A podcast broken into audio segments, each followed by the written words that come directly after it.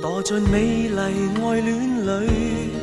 遇着你困住我思绪，我暗心花放，却不敢照直讲，太彷徨，为你拼命写诗句，又为你暗地寄出去。秋天快到了，周末立秋。秋天是我最喜欢的季节，每年立秋这天对我都像个节日。光把这句话讲出来，就感觉头顶有树冠，往下落叶子。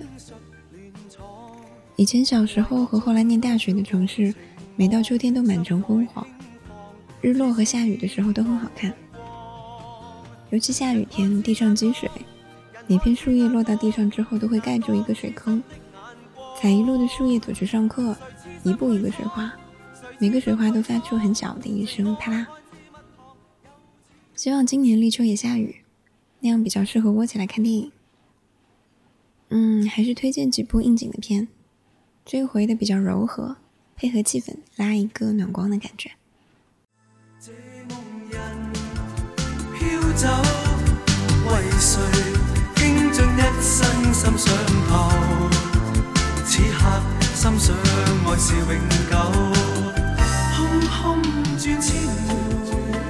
第一部经典港片《秋天的童话》。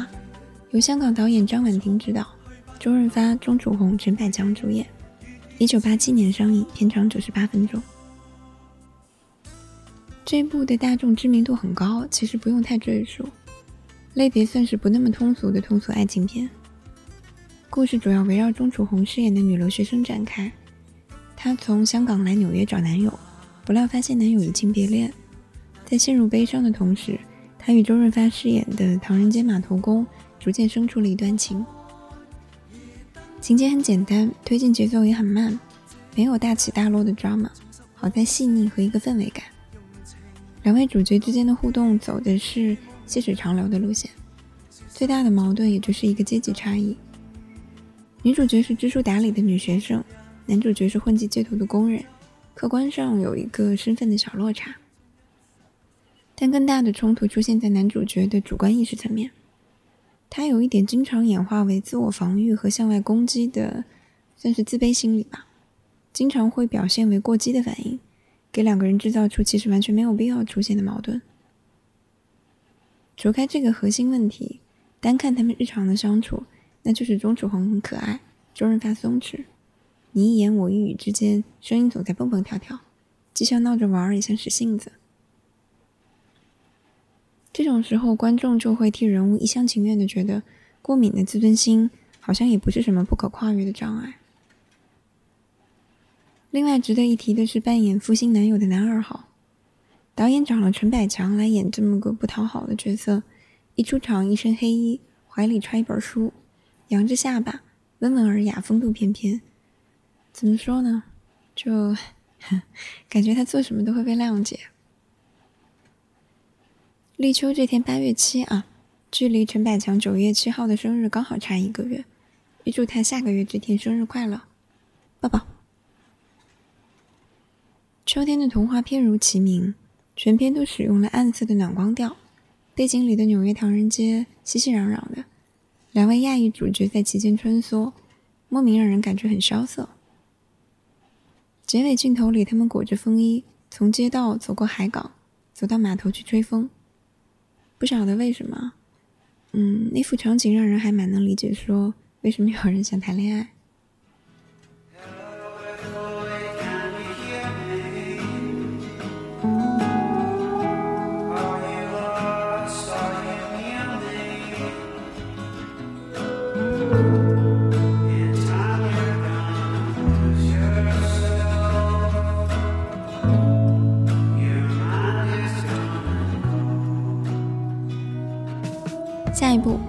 私人的爱大河》，由美国导演格斯·范桑特执导，瑞凡·菲尼克斯和基努·里维斯主演。这是一部每每提起我都有一点点失语的电影，因为不知道怎么准确概括。它有一点意识流，似乎什么也没说，又似乎说了一切，好像可以当一切都没有发生过，又好像已经带着你经历了可以发生的一切。故事围绕两位身份阶级差异很大的男妓展开。他们一位是市长的儿子，另一位是孤儿。前者主动选择混迹街头，在走仕途之前，泡在皮条客中间体验一把叛逆；后者则别无选择的被病症和困顿推搡着混日子，每天在不同的街区或者垃圾堆旁醒来，又在不知道哪位客人的身旁睡去。唯一不可控的变量是，漂泊的男生爱上了乖小孩，然后注定要去接受伤心。如同他不做任何挣扎的去接受他每况愈下的命运。这部电影曾经非常深刻的影响过我，也非常深刻的打动过我。用他那种被成功营造出来的弥漫性的、非常冷的孤独感。男主角贯穿全片的穿着一件皮夹克，有时候骑摩托，有时候踉跄着走，走在美国荒草覆盖的旷野和与蓝天接壤的高速公路。像个不看路的游魂，或是瞎了眼的野狗，时刻准备着在某个没有防备的时候晕倒，被朋友或是不认识的路人拾起。不知道明天会怎么样，内心深处的某个部分是彻底的放弃，对于所谓的生活、未来、情感，或者别的什么柔软的、温暖的归宿，不抱任何期待，没有任何指望，随波逐流，可以接受在任意的下一个随便什么时刻、随便什么地方。随便的死掉，那种接近心平气和的绝望，嗯，也可以说某种绝对的自由和解放，在后来的一些情况之下，我部分体验过，感觉不怎么好，但也不太糟，就让你切肤的感觉到自己这个人无所谓。值得一提的是，男主角瑞凡·菲尼克斯演这部片的时候，年纪轻轻，风华正茂。据说他从小跟着嬉皮士的父母四海为家，漂泊度日，跟片中的角色有很多相似之处。在他二十三岁的时候，瑞凡·菲尼克斯啊，因为吸食毒品过量而逝世。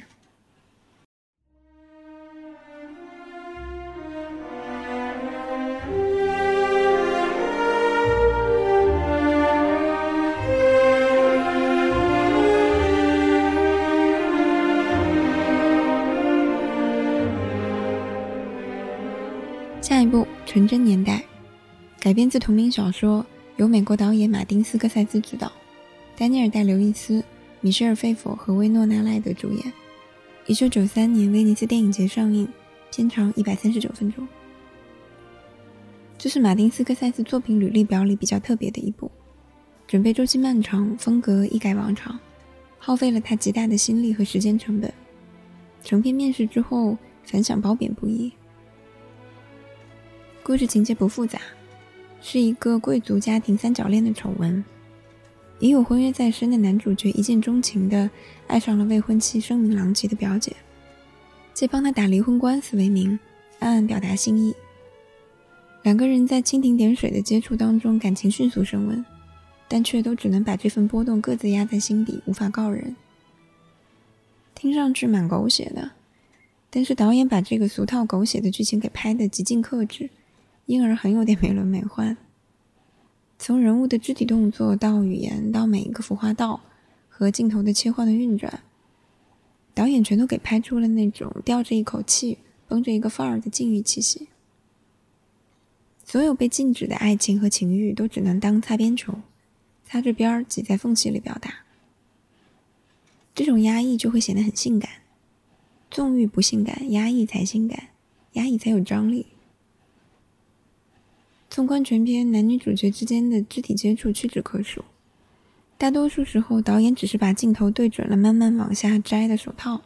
接过信纸的手，从男主角视角看出去，女主角耳后的一小片皮肤和落下来的一缕头发，以及他们不说话的时候漫长的沉默和压抑、炙热又悲伤的眼睛。悲伤中尤为悲伤的一个长镜头被放在片中偏后端一点的位置。当时两个人的情感在小范围内败露，男主角里外承受压力，纠结摇摆于是抛下一切孤注一掷跟喜欢的女人私奔，还是说放弃爱情回归正轨，从此做一个平静的幸福的丈夫和父亲。他走出屋子来到湖边，看见远处夕阳的一片金光下站着女主角，她背对着他，面朝湖水的方向望向远方。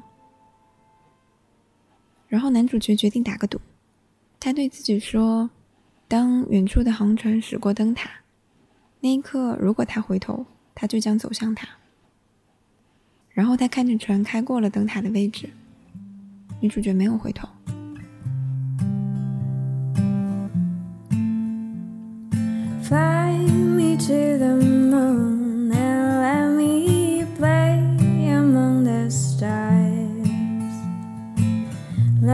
See what spring is like on Jupiter